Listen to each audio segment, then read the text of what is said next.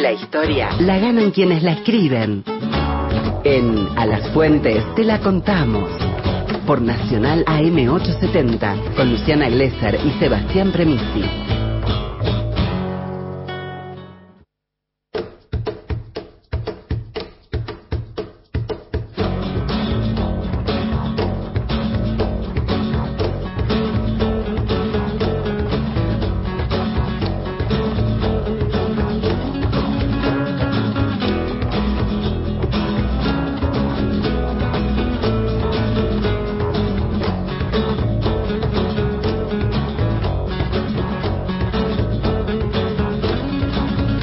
24 minutos no se paran de las 8 de la mañana y en el estudio está con nosotros Juan Francisco Martínez Peria, contador de todas las historias, historiador, el que mejor la cuenta. Hola Juanfra, ¿cómo estás?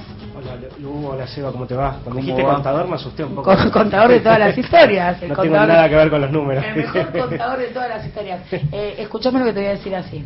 Anda al año que tengas que ir, a donde haya que ir a buscar algo para reivindicar, pues estamos muy en baja, así que danos algo reivindicable hoy. ¿Tenés algo reivindicable? Sí, por supuesto. Bien, ahí. Y vamos a seguir un poco con el tema que estaban hablando, ¿no? que es la, los pueblos originarios en América Latina, para recordar lo que fue eh, una de las revoluciones más, más grandes y más importantes de nuestra historia, que fue la revolución de Tupac Amaru, eh, que se inició el 4 de noviembre de 1700 80. Por eso estamos en el marco de, este, este, aniversario. Eh, una de las revoluciones que, marcaron un antes y un después, ¿no? y que sacudieron a toda la región. Esto ocurrió en Perú y en el Alto Perú, lo que actualmente es eh, Perú y Bolivia, pero sacudió a todos lados del, imperio, el imperio español. Hay que recordar algo muy importante, ¿no? y hay, muchas cosas que lo que estaban comentando que resuenan mucho a lo que a lo que pasó en, esa época ¿no? y, que todavía todavía está muy presente que es que Perú y Bolivia eran dos lugares muy importantes del Imperio Español, Perú y el Alto Perú, o sea, Bolivia se llamaba el Alto Perú, eran lugares claves porque eran lugares mineros con una gran población originaria sometida a formas tremendas de trabajo forzado, semiforzado, esclavista, semiesclavista, ¿no? y a un colonialismo y a un racismo estructural extremo.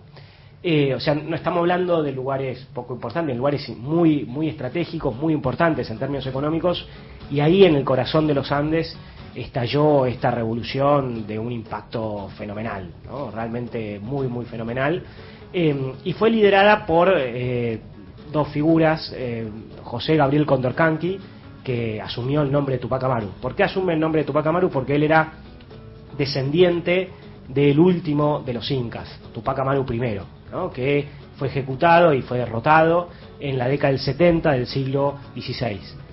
José Gabriel Condorcanqui era un cacique eh, indígena que, eh, a pesar de que tenía una cultura mestiza, que había sido formado, digamos, en el, cristianismo, el catolicismo y en enseñanzas españolas, también tenía toda una formación eh, originaria y que digamos, un poco antes, 1780, empieza a tener duros conflictos con, con el orden colonial, con el orden eh, español, y además demandaba que se le reconociera su carácter de descendiente de Inca, ¿no?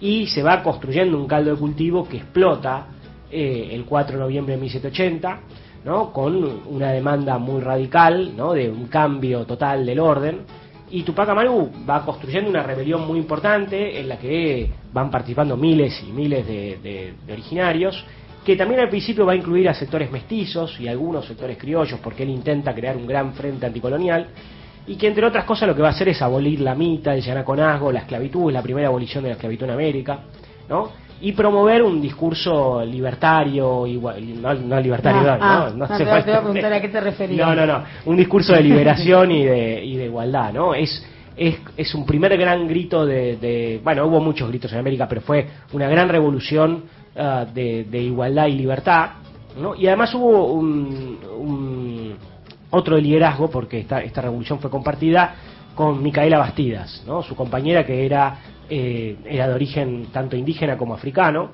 este, que jugó un rol muy destacado en este proceso revolucionario porque toda la familia de los Amaru estuvieron involucradas, ¿no? y Micaela Bastidas no solamente fue, digamos, la acompañante, la asesora, la consejera o algo así, sino que jugó un rol muy importante e incluso fue más radical que él, ¿no? Porque hay un momento muy importante donde la revolución se va radicalizando, va avanzando, va avanzando, y el momento clave era tomar Cusco, ¿no? Cusco era una ciudad muy importante en Perú, y Tupac Amaru no está muy convencido, Micaela Vestidas le dice aquí para adelante, y finalmente no se hace. No se hace. No se hace. Ella quería y él no. Ella quería y él no. este, y ese es un momento de quiebre, ¿no? En quiebre porque después hay un, recule para atrás, ¿no? Le pifiaron en esa decisión. Eh, y bueno, le pifiaron. Hay que el diario del lunes, ¿no? Hay que ver, claro, el diario del lunes. Pero también esta revolución es muy importante. Eh, tuvo un impacto muy fuerte eh, en todo el mundo de los Andes, como decíamos antes.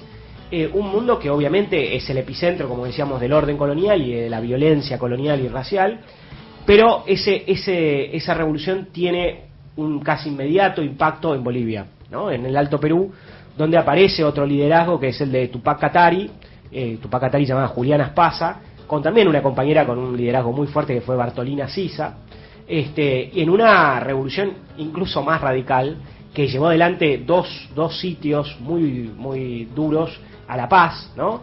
y que eh, atacó muy fuertemente el orden, digamos, el orden colonial y la élite, la élite blanca, blanca criolla. Como ustedes saben, digamos, la revolución de Tupac Amaru terminó siendo derrotada, Tupac Amaru terminó siendo descuartizado. Una de las cosas que se hizo fue justamente desmembrar su cuerpo para poner la cabeza y los miembros en distintas partes de, Perú, donde había sido el epicentro de la revolución. Y lo mismo va a ocurrir también con Micaela Bastidas, también va a ser ejecutada, por supuesto. En, esto ocurre en mayo de 1781 y también la revolución de Tupac Atari va a ser derrotada ¿no? en, el, en el 82. Pero el impacto fue muy grande, generó muchísimo miedo, por eso esto que, se estaba hablando antes, ¿no? que estaban hablando antes del conflicto, entre comillas, mapuche en nuestro país, ¿no? y de cómo eh, las élites blancas sistemáticamente eh, han oprimido a los pueblos originarios y han generado y han tenido enorme miedo a los movimientos de, estos pueblos y esto esto fue muy fuerte en, en, todo en toda la región en todos los Andes e incluso en Buenos Aires ¿no? y en todos lados de América y una de las cosas más importantes es lo que ocurre a partir de 1810 o sea la revolución de Tupac Amaru y Tupac Atari eh, ha sido interpretada de muchas maneras. ¿no? Una forma de interpretarla es verla como un antecedente de la revolución de 1810. ¿no? Y esto, o sea, las, las revoluciones que se abren en 1810. Esto es un poco problemático. ¿Por qué? Porque en realidad esas revoluciones de, de 1780 en adelante fueron revoluciones protagonizadas por los pueblos originarios y que no solo apuntaban a romper el lazo con España, sino sobre todo a desestructurar el orden colonial interno, ¿no? Y el enemigo principal eran las élites locales, el orden local, que era quien las explotaba directamente, y las demandas eran fundamentalmente libertad, igualdad, fin de esclavitud, fin de, la mitad, fin de las relaciones. Claro, las nuestras fueron mucho más tinchas. Exactamente, ¿no? Y además protagonizadas y dirigidas por los pueblos originarios. Las revoluciones de 1810 fueron revoluciones más bien dirigidas por sectores de élite que estaban preocupadas por renegociar o independizarse de España con pocos cambios sociales profundos. Depende, después podemos ver, pero digo, con matices. Ahora, en Perú y en Bolivia no hubo profundamente una élite que quiso hacer la revolución en 1810. ¿Por qué? Porque tenían un miedo bárbaro. Claro. Porque sabían que si tocaba una piedra, eh, lo que había era el retorno del Inca, digamos, ¿no? Lo que volvía era justamente Tupac Amaru y Tupac Atari. Generó muchísimo miedo y no hubo intenciones de hacer una revolución. Por eso la revolución fue llevada desde otros lugares, San Martín, Bolívar, y por eso esos países son independizados más que, desde, adentro. Exactamente. Y hay un ejemplo que para mí siempre fue fantástico de este miedo, eh, que es eh, lo que ocurre en 1816 con el Congreso de Tucumán. ¿no? En el Congreso de Tucumán, eh, recordemos que Manuel Belgrano tiene la idea de hacer una monarquía incaica. Él quiere hacer con un, familiar de Tupac Amaru, Tupac Amaru II, este Tupac Amaru que veníamos hablando antes, una monarquía incaica. Su idea era recuperar un poco esta trayectoria y de alguna manera lograr un gobierno que tuviera la que tuviera la base o que tuviera el apoyo, mejor dicho, de los sectores populares indígenas. Ese proyecto eh, fue un proyecto que generó pánico, digamos, y que dijeron esto es una locura. Y hay un artículo que sale en, una gaceta en Buenos Aires donde dice Belgrano está totalmente loco, hacer esto lo único que va a hacer es que los sectores indígenas recuerden la revolución de Tupac Amaru, pero ojo, también la revolución de Haití, fíjense que ya hablamos de la revolución de Haití, y lo que van a hacer es rebelarse y matarnos a todos, digamos, ¿no? Entonces, hay un, hay un temor que está ahí muy presente, ¿no? Y de alguna manera quienes hicieron o en parte participaron de esa revolución de 1810, en gran medida la hicieron en contra de los pueblos originarios. O, sea, o, buscando contener esos pueblos originarios. ¿no? Una de las grandes paradojas es que los, pueblos originarios después de la independencia, digo, más allá de que hubo sectores, digamos, más radicalizados durante el proceso, muchas veces terminaron estando peor que antes. Porque las élites locales se quedaron con sus tierras, ¿no? Porque las élites locales llevaron adelante genocidios, lo que ocurrió en, en, la Patagonia o en el Gran Chaco en nuestro país no es excepcional, obviamente también ocurrió en Chile, también ocurrió en México, el robo de tierra fue terrible en, en, en Bolivia y en Perú y en otras partes, ¿no? Y, eh, bueno, ahí empezó, ¿no? El periodo de acumulación originaria y están todos los dueños de la tierra. Bueno, no empezó ahí, en realidad empezó en la época colonial y hay una continuidad y una, profundización, digamos, ¿no? Hay una, continuidad y una, una reafirmación. incluso, digo, paradójicamente la situación va a ser peor después de la independencia, ¿no? En muchos lugares y, por eso Tupac Amaru y Tupac Atari tienen tanta vigencia, ¿no? Y por eso han sido tan recuperados y por eso eh, son nombres que convocan todavía a Juntemos los pedacitos, los pedacitos, los pegamos a los pedacitos, los juntamos. ¿No se puede?